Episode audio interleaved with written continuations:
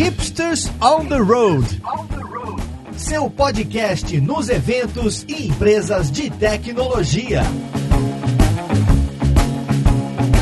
Olá, jovem! Eu sou o Galo Ferreira e esse é o Hipsters on the Road, o podcast onde a gente conversa com empresas sobre cases de tecnologia. E hoje a gente vai conversar com uma empresa lá de Minas de Ouro Preto, a galera da Gerência Net. Eles já têm 13 anos de mercado aí, são uma instituição financeira, instituição de pagamentos, para ser mais correto. E a gente vai conversar sobre a implementação da API de Pix deles e entender um pouco mais o que tem por trás disso aí. Vamos lá pro podcast então ver com quem que a gente vai conversar conversar.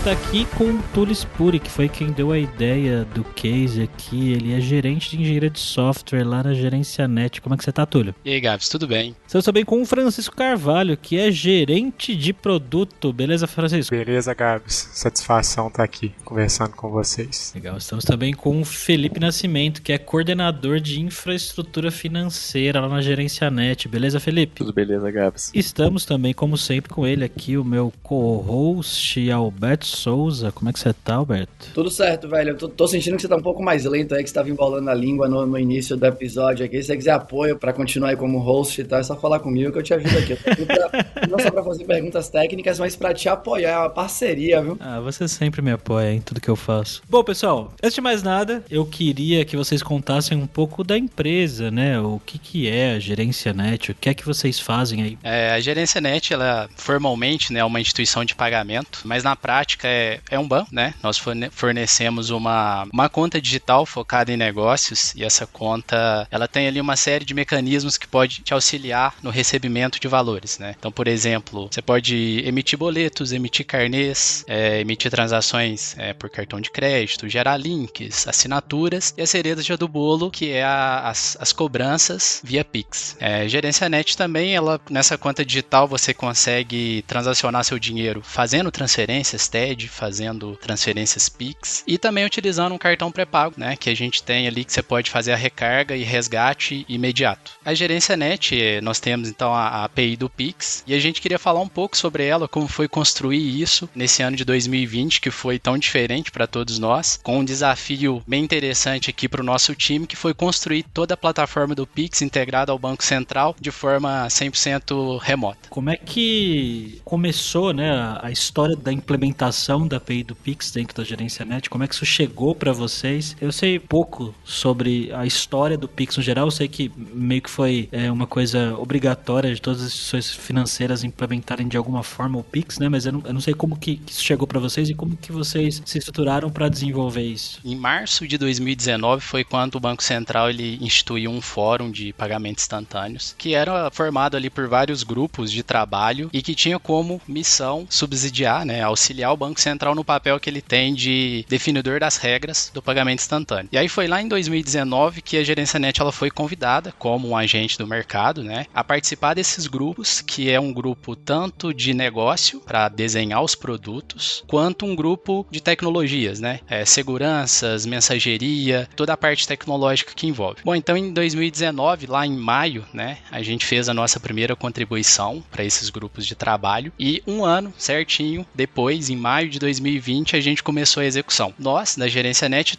todas as outras instituições, né? Porque o Pix é, é um novo mecanismo de pagamentos né, do mercado e todas as instituições, independente se grande ou pequena, é, estão no mesmo ponto da linha de largada, né? Em maio de 2020, eu já começo citando aí que foi o nosso primeiro desafio. A Gerência Net até então uma empresa 100% presencial. Em maio, nós já estávamos todos em casa. E o nosso Pix foi inteiramente feito é, remoto. De maio maio de 2020, nós já tínhamos ali o prazo final, que era novembro de 2020, novembro do ano passado. Isso estava no plano do Banco Central desde o início, essa data de lançamento, e me surpreendeu como eles conseguiram manter essa data fielmente. Então, brevemente, foi essa a história. Só complementando esse marco de, de maio, né, o, o início da pandemia com a intensificação ali do Pix, que foi quando eu, eu comecei a participar mais de perto e até gosto de falar que o meu background era em desenvolvimento desenvolvimento, tá? E, e eu iniciei ali no Pix como gerente de produto, saindo um pouco lá do desenvolvimento e foi um desafio muito grande para não só para a gerência net, mas para todo o, o, mercado financeiro, né? Porque de maio até outubro e novembro foi muito intenso para todo mundo conseguir cumprir todas as etapas homologatórias e chegar lá no dia 16 de novembro com o Pix em produção. Então assim, eu falo que até parece que pulou de 2020, nós já estamos em 2021, de tão rápido que foi pelas circunstâncias de trabalho remoto e pandemia. E se não lançasse no dia específico lá de novembro ou de outubro, o que acontecia? Aí ah, eu não estaria nem escutando vocês aqui, que acho que eu não teria as duas orelhas mais, sabe? É. Então é, é, é, algo que eu não gosto nem de pensar, mas é, é ficaria para uma próxima interação, né? Porque novos participantes eventualmente eles entram no arranjo e passam por novos processos de homologação, mas a gente fala aí de intervalo intervalos de próximos seis meses ou, ou mais, né? Ah, então se não entregasse no, naquela, até aquela data ali, não é do tipo... Já era. Ia ficar pagando uma multa cada dia que tivesse atrasado. Ia ter que esperar uma nova rodada de empresas que poderiam fazer Pix. Exato. E quando a gente fala 16 de novembro, na verdade é bem antes, né? Porque os prazos de homologação, é, eles terminavam em outubro. Então, assim, em outubro, até para a própria operação restrita no dia 13 de novembro, é, a gente já tinha que está ali a pleno vapor em produção. Gente, calma aí. Foi de maio até outubro, é isso? O tempo de desenvolvimento da parada depois que estava todo especificado pelo Banco Central, não sei o que e tal? A execução, sim, foi nesse período. Para projetos de software que a gente vê por aí, né? Mesmo quando a gente fala de lançar alguma coisa, né? Botar MVP no ar ou algo do gênero, realmente é um tempo bem apertado. Arrojado, né? né? É. Deixa eu perguntar uma coisa, galera. Dá para entender perfeitamente. Acho que o Pix moveu aí todas as instituições financeiras de todos os tamanhos do Brasil, né? Todo mundo que de alguma forma tinha contato com a instituição financeira, sabia que tava todo mundo louco implementando o Pix, não sei o que. Inclusive, um dos projetos, né, que eu participei nesse meio tempo de treinamento, a gente criou um projeto inspirado na API pública do Pix lá do Bacen pra galera treinar, o que é muito legal pro sinal, né? Ter a especificação, na verdade, né, pública para todo mundo, pra gente poder se inspirar também para treinar em cima daquilo. Acho que uma coisa que é legal de falar do Pix, se vocês puderem, essa pergunta tá até lá no PDF, né, que a gente tava aqui de briefing. Vocês falaram da API do Pix. Quando vocês falam da API, é que tem outras instituições financeiras, outras empresas que utilizam a gerência net para realizar como proxy aí para realizar Pixes e tal, e aí vocês têm que cuidar disso? É isso que quando vocês falam da API? É, tem dois modelos aí, né, Alberto? É, a gerência net ela tá como participante direta, então significa que ela está conectada direto aos sistemas do Banco Central. É, existe um outro modelo que é o participante indireto, que esse participante tem que fazer um processo de homologação junto ao Banco Central, todos os testes de capacidade que daqui a pouco quero comentar, só que ele não tem um acesso direto ao Banco Central. Então, por exemplo, essa outra empresa poderia utilizar a gerência net como o caminho de comunicação, porque tudo isso roda numa rede privada, né, a rede do Sistema Financeiro Nacional, porém com esse plus aí de ter que fazer o teste com o Banco Central. O modelo de participante indireto, o nome da instituição é o que aparece quando você vai pagar o Pix. Então, se fosse a empresa do Alberto, quando eu fosse ler o seu QR Code, ia aparecer lá instituição Alberto. Quando você utiliza a API do Pix, né, por exemplo, não quero ser participante indireto, quero utilizar a API. É, o nome da instituição que vai aparecer é Instituição Gerência Net e Recebedor Alberto. Essa que seria a diferença. Aí deixa eu perguntar então uma coisa, Túlio, que você puxou, né? Já do, do lance dos testes de capacidade e coisa do gênero. Eu imagino que isso, de alguma forma, veio também como uma ordem lá do Banco Central, né? Eles, eles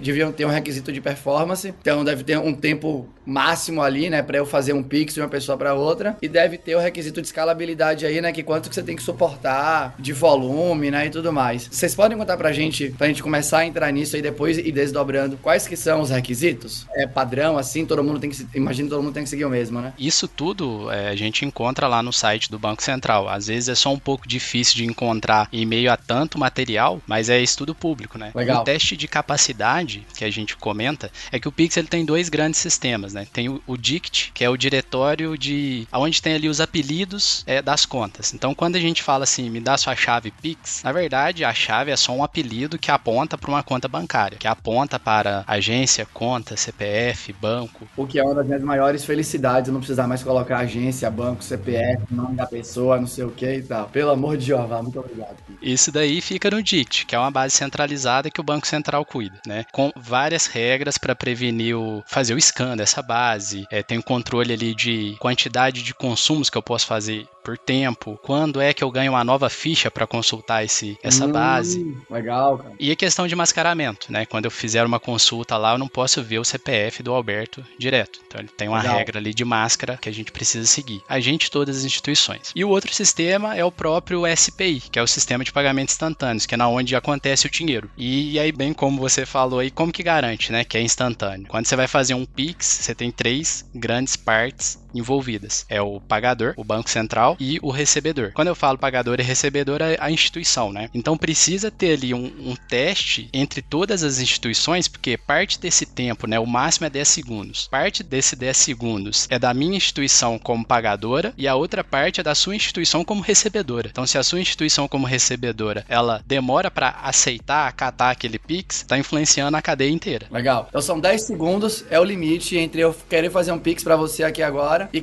e aparecer na sua conta. Passou de 10 segundos, perdeu, saiu aí da conformidade da parada. É bem por aí, até complementando um pouquinho essa parte, né? Tá até no manual dos tempos do Pix. Um Pix ele tem que acontecer em 40 segundos, tá? É o tempo que pode ser que você tenha que analisar automaticamente é, se aprova a transação ou não. Aí sai do PSP1. PSP é, é provedor de serviços de pagamento. Tenho mania de falar PSP, tá? Mas é o dinheiro sai do banco 1, vai pro banco 2 2 e é, existem vários acordos de tempo durante esses 40 segundos. É tipo assim, o banco A ele tem um tempo para ele fazer o lado dele, o banco B tem o tempo para ele fazer o lado dele. Na prática, espera-se que não se leve nem 10 segundos, tá? Então é e, e realmente a gente vê que são coisas de 2, 3 segundos, mas pode acontecer de um eventual Pix demorar mais do que isso, mas é não chega a um minuto, né, pessoal? E se tiver, gente, um super pico de acesso aí, né? O mundo inteiro querendo fazer Pix, não sei o que e tal. Tem alguma flexibilidade aí na escalabilidade? Ou mesmo com volume alto no intervalo de tempo curto aí, né? Sei lá, por segundo. O 40 segundos é o top que tem que acontecer, né? Considerando a complementaridade das três, dos três agentes aí. Até puxando um pouquinho aqui do teste de capacidade, jogando a bola pro Felipe, né? Que aí é o Felipe que garante para nós. Na nossa homologação, nós tivemos que fazer um teste em ambiente de homologação com o Banco Central, que era o seguinte: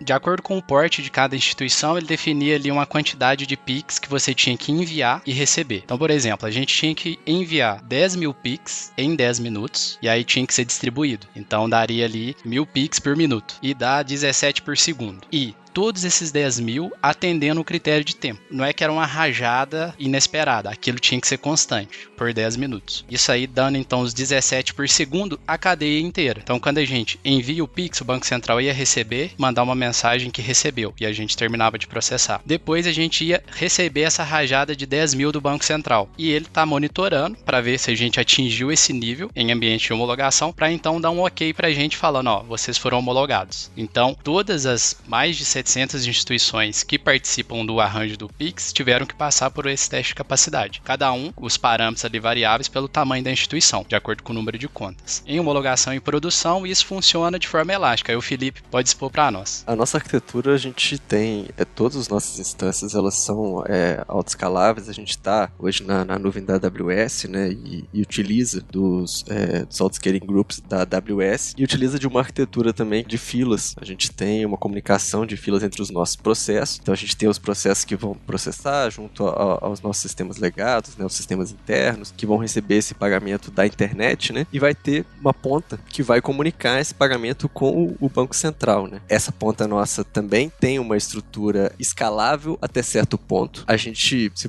for imaginar, né, o Banco Central obviamente construiu toda a arquitetura de forma que também uma instituição não poderia escalar e, e, e subir tantas requisições a ponto de é, engargalar no Banco Central. Então existe um, um, limite de conexões com o Banco Central. Basicamente são seis conexões que pode se estabelecer com o Banco Central. E a gente trabalha em cima dessa arquitetura, e, inclusive por recomendação da arquitetura do Banco Central, né, fazendo em camadas. Essa comunicação com o Banco Central, ela é comunicação com o Banco Central. Esses serviços serviço, ele vai fazer o envio ali. E ele vai passar, através dessa arquitetura de filas, para os nossos sistemas internos que vão fazer a parte de manipulação de saldo, de verificação daquele cliente, todas as outras operações e recepção também das requisições da internet. Então, existe um pouco de, dessa arquitetura poder, você falou, poder escalar e, e, trabalhar tanto no teste de carro quanto na, é, é, na operação, né? Animal isso daí, bem legal. Por sinal, muito inspirador isso tudo aqui. Se, se, se, se tudo isso é público, eu já consigo me imaginar criando treinos para as pessoas, para elas atenderem esses tipos de requisitos aí, Jesus.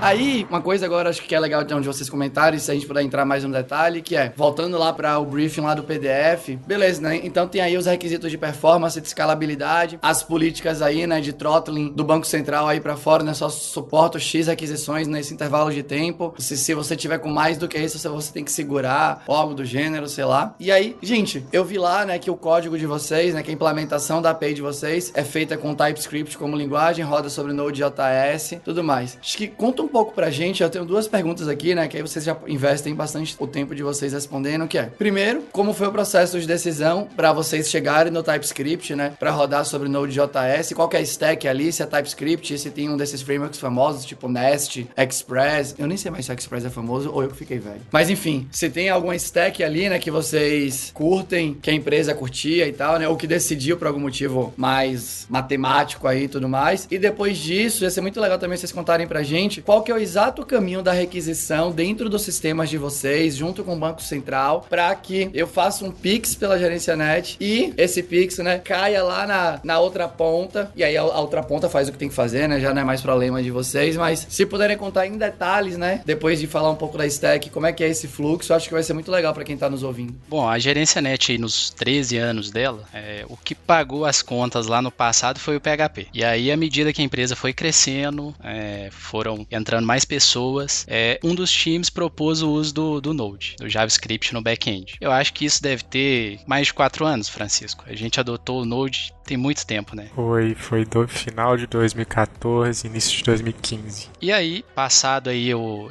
o tempo né, de adaptação da equipe com o Node, a gente foi ganha, é, percebendo ali os gargalos, os erros mais comuns, a gente foi se aperfeiçoando. É, chegamos aí no ano de, de 2019 com o desejo da equipe de colocar o TypeScript, para a gente ter códigos mais seguros aí na, na implementação, pelo menos né, no ambiente de desenvolvimento. Pô, o pessoal saiu super bem e na gerência net a gente gosta bem ali do Express para utilizar. Só que eu acho que a cereja do bolo mesmo é a arquitetura Lean, né? A Clean Architecture. O pessoal defende muito e, e todos os serviços, independente se está em PHP ou em Node, ele está seguindo a arquitetura Lean. Então, quando você faz essa transição aí, você nem sente, pode, pode se dizer. E isso justamente, né, Alberto, nos dá a flexibilidade de, em qualquer momento, se a gente quiser tirar o Express e colocar um outro framework para rotas, a gente consiga. A gente consegue garantir bem que as regras de negócio estão, as regras de negócio estão isoladas isoladas que a gente não dependa de nenhum framework, de nenhuma biblioteca, né? Teve, acho que até um tempo, há, há pouco tempo, né? A biblioteca do Moment, ela foi depreciada, né? Que mexia aí com datas e, e horas, né? E pra gente foi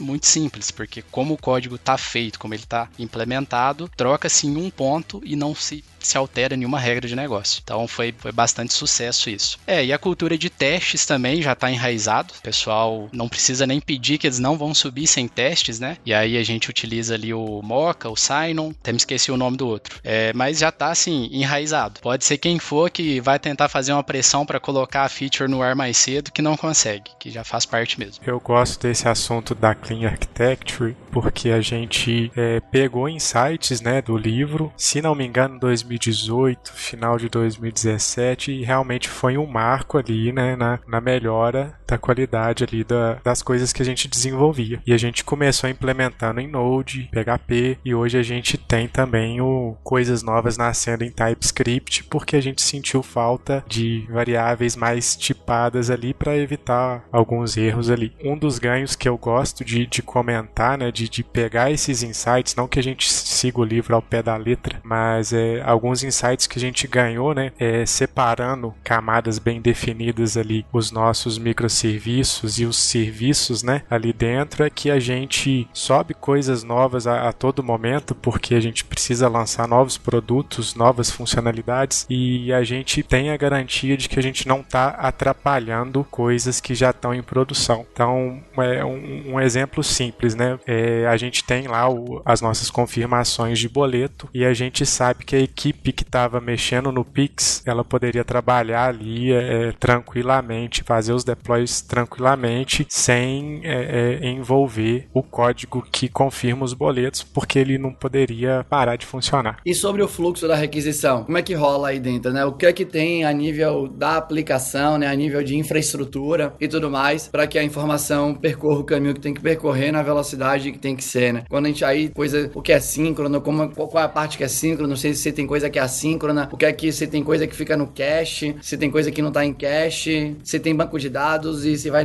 se o banco de dados é relacional, não é apenas relacional. Pode não nos poupem detalhes do fluxo de uma request de um novo Pix dentro do sistema de vocês. Como eu comentei mais cedo, então se a gente fosse pegar em três grandes partes, a gente tem a, a gerência net como a, a, instituição pagadora, tem o banco central, tem a instituição recebedora, tá? Então, tudo isso funciona com mensageria e através de pooling é HTTP, não é isso, Felipe? Isso, isso. A gente tem boa parte da nossa arquitetura aí vai estar tá em cima de SQS, né, da, da AWS, e mesmo quando você for, quando a gente olha pro, do ponto de vista da comunicação com o Banco Central, existe um, um pooling, um log pooling, né, você faz a requisição e aguarda um tempo, se tiver resposta ele vai te mandar antes, senão ele vai te mandar a, até o fim daquela requisição para não, também não, não onerar esse processamento do pooling direto. E aí, ô, Alberto, um dos tempos que a gente tem que, que seguir, né, que é, que é bem impressionante, é que é o seguinte, se a gerência net ela vai receber um PIX de uma outra instituição, essa mensagem mensagem cai num sistema de filas do Banco Central e a gente tem 200 milissegundos para acolher essa mensagem. Então, o sisteminha tá lá tranquilo, caiu 200 milissegundos, eu tenho que pegar, acabou os 200 milissegundos. Entra numa outra faixa de tempo para poder continuar o processamento. Em termos de banco de dados, né, a gerência net, nós a gente se aproveita bem da stack da AWS, utilizamos o Amazon Aurora e que nos garante aí a escalabilidade em termos de leitura, né? Então, temos ali uma, uma instância principal para escrita, todas as instâncias de leitura são escaláveis. Então, isso a nível de aplicação de EC2, né, com o Node.js, e a nível de banco de leitura são escaláveis, né? A nossa infraestrutura vai desenhar ali os parâmetros e isso vai subir e descer automaticamente. Então, a gente se apoia bastante nisso em termos de banco. E como o Felipe comentou, sistema de mensageria, a gente usa ali também o Amazon SQS, né, que é altamente escalável, aguenta um, uma pancada boa, né? Ô Túlio, até assim, pegando, eu vou até falar um pouco antes do que o Gabs pediu, eu acho que a gente pode pensar na emissão da cobrança, né, através da nossa API, né? É, então, o, o, nosso cliente da API, ele vai conectar na gerência net para poder emitir essa cobrança e, e, quando ele for conectar na gerência net, a gente utiliza é até um, é um a gente utiliza porque é um padrão também do Banco Central, né? Uma autenticação de MTLS, né? Então esse cliente ele tem um certificado que, que nós emitimos para ele, então ele vem no nosso endpoint da API. É, a gente utiliza hoje um API Gateway que vai estar tá escutando ali e vai verificar esse certificado, né? E quando essa requisição chegar, a gente vai identificar que esse certificado é, é daquele cliente que está fazendo aquela requisição, né? É um certificado é, é, que a gente emitiu para ele. A gente utiliza até uma questão de escalabilidade nesse ponto aí. A gente utiliza também em outros pontos da GNCNet DynamoDB, que dá esse, esse tempo de resposta aí para esse tipo de consulta, né? E a gente vai gerar essa cobrança para ele, né? E, e, que ele vai poder passar para fazer o pagamento, né? Até um pouco antes do, do, desse momento que a pessoa pegou o, o, celular e vai fazer o pagamento daquele QR Code, daquela cobrança, né? Perfeito. A gente acabou focando bem no Pix, né? E agora entrando na API, né? O que que, onde que entra essa API? Pix que a gente conhece naturalmente é na, no aplicativo, mas é, as empresas, as empresas participantes, né, do, do Pix, podem ou não fornecer uma API. E aí isso depende do negócio dela, se faz sentido. Então essa parte que eu comentei que tem um GitHub do Banco Central, bacen barra pix-api, que ali você tem a especificação da API. Então, assim, o Banco Central ele não cria a API do Pix, ele padroniza. Então, o que, que você vai encontrar nesse GitHub? Quais são as entidades tá, dessa API? Quais são os status das cobranças? Quais são os endpoints? Nomes, entradas, saídas, mensagens de erro. E justamente para que todas as instituições que quiserem lançar uma API do Pix, que o façam seguindo essa padronização do Banco Central. Então, assim, Alberto quer utilizar a API, ela não usa a API do Banco Central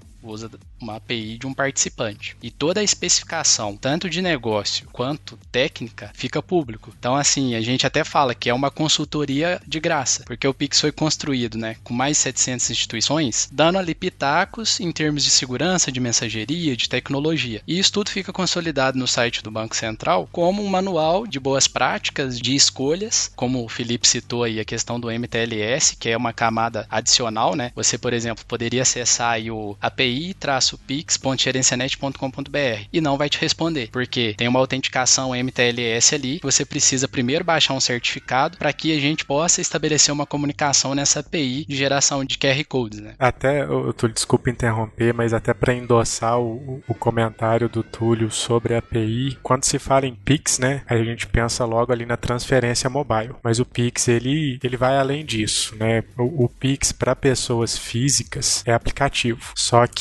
tá até no Banco Central um número muito interessante, tá lá no site. Até então, desde o lançamento, 84% das transações via Pix foram transferências de pessoa para pessoa. Só que a gente sabe que o varejo, os lojistas, eles ainda estão para entrar de vez nesse arranjo, porque somente 7% das transações são pagamentos de pessoa física para pessoa jurídica. Então a gente sabe do interesse do varejo de entrar nesse arranjo e essa porcentagem tende a crescer. E o varejo ele vai chegar no Pix não é sendo um participante indireto pelo menos não necessariamente. Ele chega como um, um, cliente recebedor, fazendo uso dessa API Pix que o Felipe e o Túlio comentaram aí de, de geração de cobranças como se fosse um boleto, tá? Só que aqui a gente fala de QR Code. Só trazendo aqui também um, um resuminho do que, que vocês podem encontrar nesse GitHub do Banco Central, né? É, a API Pix, os aspectos técnicos, né? A definição dela é feita no OpenAPI 3.0, né? Formato de dados em JSON, o protocolo é hash com HTTPS e questões de segurança, conexão criptografada com TLS 1.2 ou superior, o uso do OAuth 2.0 com o MTLS e escopos de utilização. Tudo isso que eu estou comentando, se você for utilizar uma API Pix, você vai encontrar isso em todas as instituições, porque é uma instrução do Banco Central seguir tudo isso. Então você não vai encontrar, Alberto, uma API com XML, porque o padrão que o Banco Central está colocando é o JSON. E aí a gente segue essa especificação especificação. Os parâmetros, né, o, isso é o comum, né, meio óbvio, mas tá lá, né, garantir alta disponibilidade da API, aí que entra toda essa questão do scaling. Os webhooks também, as notificações que a gente vai fazer no servidor do cliente quando um QR Code for pago. E o interessante aqui é que o webhook tem que ser tão rápido quanto o Pix, né, porque se o pagamento em si ele é instantâneo, a notificação também precisa ser. O webhook ele entra aí com esse critério, né? E a manutenção de logs aí por pelo menos um ano, né, para auditorias futuras caso necessário. Pessoal, e na questão do Pix tem ah, o formato da cobrança imediata, né, que já cai o dinheiro na hora para a pessoa, e tem um Pix que, né, tem uma data de expiração que cai depois depois. Vocês podem falar um pouquinho mais sobre como é isso para vocês, no quesito da implementação? Beleza, é, essa pergunta é muito boa porque o, o a API Pix ela, ela vem para resolver ali a questão de democratizar o arranjo e permitir que recebedores é, que queiram ofertar o Pix também possam participar, sem o ônus de ter que pedir uma autorização para o Banco Central e, e, toda aquela carga de, de trabalho ali que é, os bancos já, já abstraem. Então a API do Pix ela tem dois grandes carros-chefes, que é a cobrança imediata, que possui um tempo de expiração. Então você gera um QR Code ali que vai expirar em segundos, ou minutos, ou horas. É você que define. E isso lembra muito compras online, em e-commerces que você ali no checkout, né, no carrinho de compras, coloca os produtos, escolhe Pix como meio de pagamento e efetua a compra, tá? Assemelha-se com o boleto, né, apesar de ser um QR Code muito simples, somente com valor e expiração, com a diferença de que você pagou, o lojista recebe na hora.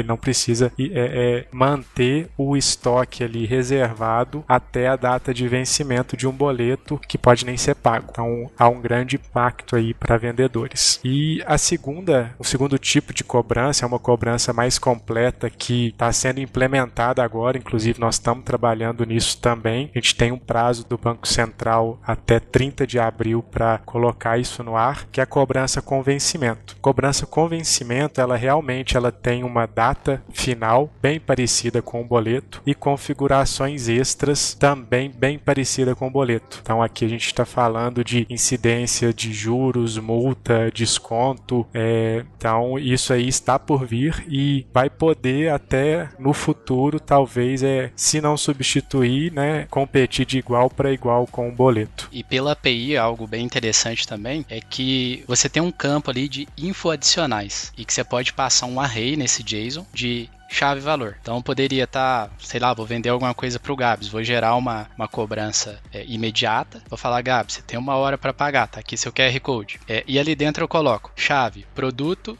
valor é, e o valor microfone. Tô te vendendo o microfone. É uma outra chave, loja e o valor, o nome da minha loja. Quando o Gabs fizer a leitura em qualquer aplicativo que saiba ler o Pix, vai aparecer na interface do banco dele essas info adicionais que eu coloquei via API. Isso é bem interessante que auxilia na automação. Eu posso passar dados que ele vai ver no aplicativo que ele já está acostumado. E quando ele fizer o pagamento, esses dados retornam para mim. Então, em termos de automação, o que, que eu poderia passar? Ah, é um sistema de inscrição. Eu vou pôr o ID Da inscrição. Quando eu receber esse ID de volta, significa que pagou. Aí eu vou no meu banco de dados, busco aquela inscrição e, e faço a minha automação de liberar um ingresso ou não. Toda a questão de automação, a API do Pix que vai resolver. Eu queria só trazer acho que dois pontos aqui, vocês é, mencionaram nesse tempo, né? É, relacionados, eu acho, a, a, questão, questões de segurança, de disponibilidade, né? É, que eu acho que, que, é importante também da gente pontuar. A gente falou aqui da questão do MTLS, né? Na comunicação, na hora de é, é, nosso cliente vai acessar a API, né? Também no momento do pagamento, a gente tem um, é, essa questão do QR Code, né? O QR Code é um endereço e quando você lê o QR Code, seu banco vai fazer a leitura daquela cobrança, ele vem num domínio, por exemplo, vai ler um QR Code da GerenciaNet, vem num domínio da GerenciaNet, pro qual nós temos um certificado EV que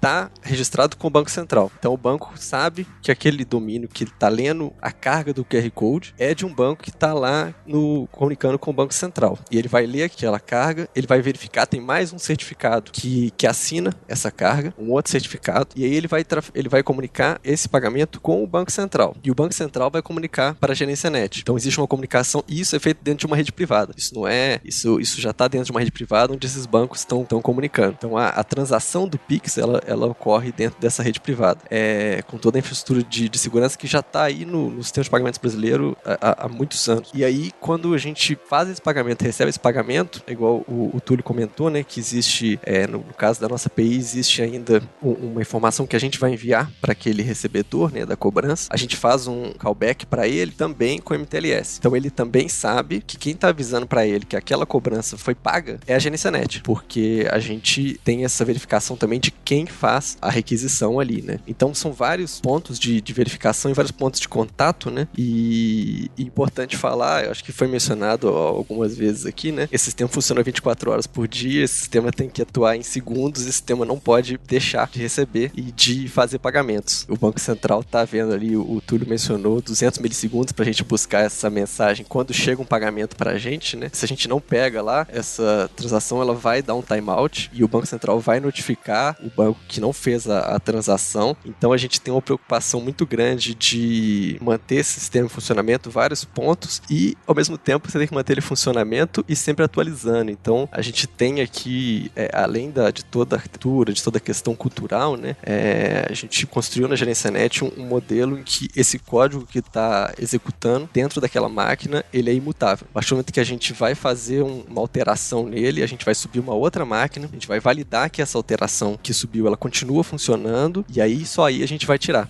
E aí a gente tem todo tipo de garantia de que nada vai ser perdido no meio desse fluxo, seja de API, seja de Pix, seja de Dict, né? Perfeito, não, não tem logar SSH na máquina, né? Não. É, sobe uma versão do código, quando for subir outra, sobe uma outra máquina, joga a máquina antiga fora e redireciona as requisições. Isso, e é uma arquitetura que funciona assim, a gente, ela, ela funciona na teoria e eu posso, a gente pode dizer que funciona na prática muito bem, né? Assim, a gente não, não passa por situações aqui de ter uma indisponibilidade porque subiu uma, alguma correção ali que por algum motivo não, não, não funcionou naquele momento ali para outra transação, deu problema. Essa é a época que a gente podia mexer direto no FTP, hein, Alberto? Já foi mais simples programar, eu diria, né? Já foi mais simples eu ali mandar arquivo por arquivo via FTP. Aí um arquivo não ia, né, pelo FTP e a gente não ia, não ficava ali, mas por que, que não foi? Não sei o que, né? Funcionava. Mas legal demais, né? Acho que isso aí é muito da ideia dos containers, né? Os containers são imutáveis, descartáveis escaláveis. Então você sobe ali a sua, a sua instância, quando você quer fazer outro deploy, é outro container. O anterior tava ali,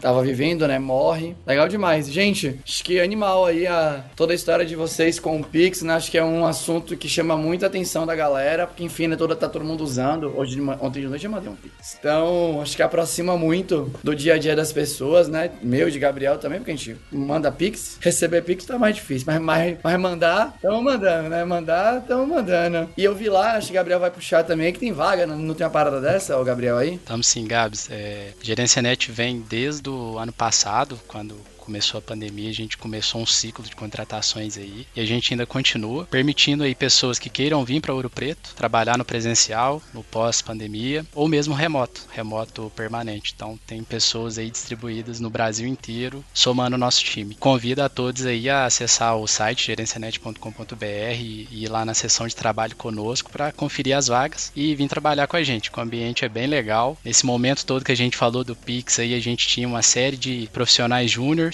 trabalhando com pessoas seniors, então tinha uma troca ali muito intensa que a gente brinca até que é quase uma pós-graduação, de tão intenso que é. E a pessoa sai diferente, né? Depois de todo esse ciclo. É isso aí, fica o convite. Nós também temos vaga na, na infraestrutura, a pessoa tá querendo trabalhar aí com nuvem e, e também dos desafios aí de conectar essa nuvem com redes, com redes físicas. A Gerencianet tem uma cultura, igual o Túlio mencionou, uma cultura muito boa aí de acreditar no, no colaborador, de, de dar espaço para o colaborador. Eu falo isso muito de, de experiência própria aqui. De, eu, tô, eu tô na empresa há um ano e meio e desde o começo é, foi dado uma confiança muito grande que eu agradeço muito e, e, foi realmente os desafios que vieram, por maiores que sejam, foram muito interessantes de serem tratados e eu acho que isso é, é sempre muito motivador para trabalhar na equipe aí. E como disse o Túlio, a gente também está trabalhando aí com pessoas do país inteiro hoje em dia, né, com o trabalho remoto, e pessoas pessoas na equipe aqui. Eu tô de Ouro Preto trabalhando com pessoas na equipe em Fortaleza e Brasil inteiro mesmo. A gente passando frio aqui em Ouro Preto e o cara lá de, de regata. E sem contar que em 2023, quando voltar a ter carnaval no Brasil, Ouro Preto, pelo menos pelo que eu me lembro, né, tem o segundo melhor carnaval aí, depois de Salvador, obviamente, né? Então tem Salvador e depois tem Ouro Preto. Aí, né, o Rio de Janeiro ali competindo também, mas tudo depois de Salvador, competindo aí pelas melhores festas. Então você ainda vai ter a oportunidade disso, né? Trabalhar em sistemas que exigem alta performance, escala escalabilidade quando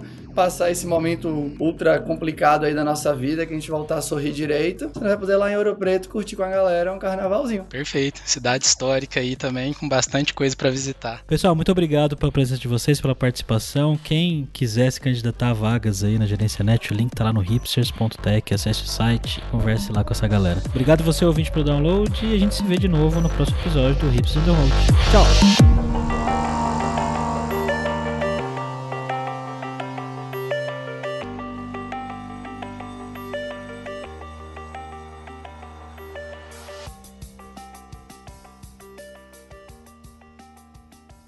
Eu sou Paulo Silveira, CEO da Lura, e tem um recado para você que escuta o Hipsters on the Road. É, com muito carinho que a gente criou esse podcast. E se você gosta de entender o que está por trás das grandes empresas e as tecnologias que elas usam, eu chamo você para fazer parte do Alura Verso, esse universo de conteúdo que a gente tem criado de podcasts, vídeos e newsletters, que vai fazer você refletir sobre o cenário da tecnologia. Então, são e-mails que unem todos os nerds, hipsters e devs que têm paixão por tecnologia. Totalmente gratuito em alura.com.br barra imersão. Vai lá para ficar atento no que está acontecendo por trás das tecnologias, das empresas, dos gadgets e dos equipamentos que a gente usa. Você ouviu o hipsters.tech, produção e oferecimento alura.com.br, cursos online de tecnologia e Kaelon, ensino e inovação. Edição Radiofobia, podcast e multimídia.